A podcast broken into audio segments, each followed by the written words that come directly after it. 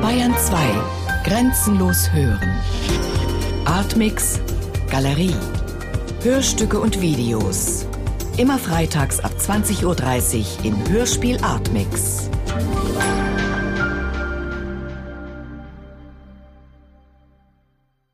Interview mit dem Filmemacher Pino Solanas, 73. Wen von den 30.000 verschwundenen Zeitgenossen vermissen Sie? Sind die gemeinsam verlorenen Freunde dennoch einsam gestorben? Sind die alleine verlorenen Freunde zur geteilten Erinnerung geworden? Sie werden dieses Jahr 73. Wäre die Welt eine andere gewesen und geworden ohne sie in den letzten 25 Jahren? Interview mit dem Schriftsteller und Leiter der Nationalbibliothek Horacio González, 65. Sie verwalten die größte Bibliothek Argentiniens.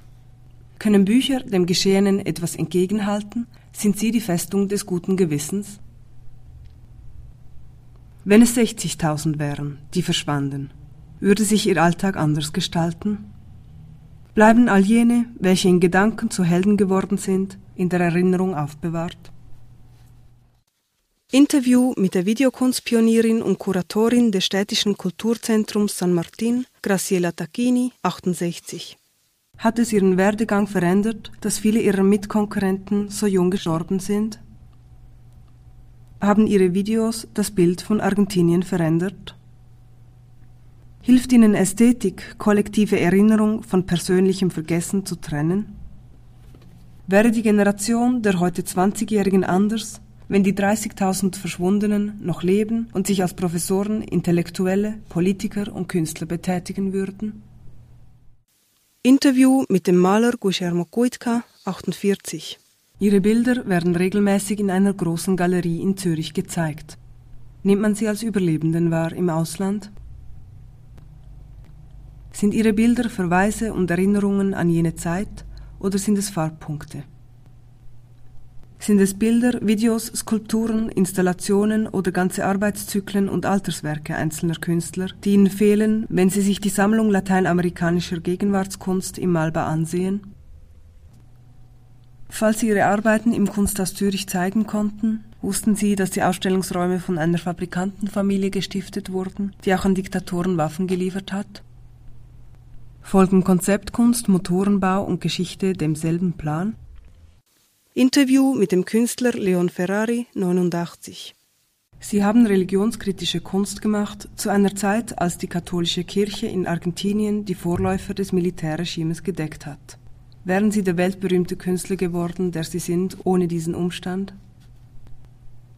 An der Biennale in Venedig 2007 gewannen Sie den Goldenen Löwen für Ihren an ein Kampfflugzeug gekreuzigten Jesus.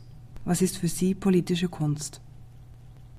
Schließen sich Humanismus und Reichtum durch Waffenproduktion aus? Interview mit dem Musiker und Bandonionspieler Dino Saluzzi, 76.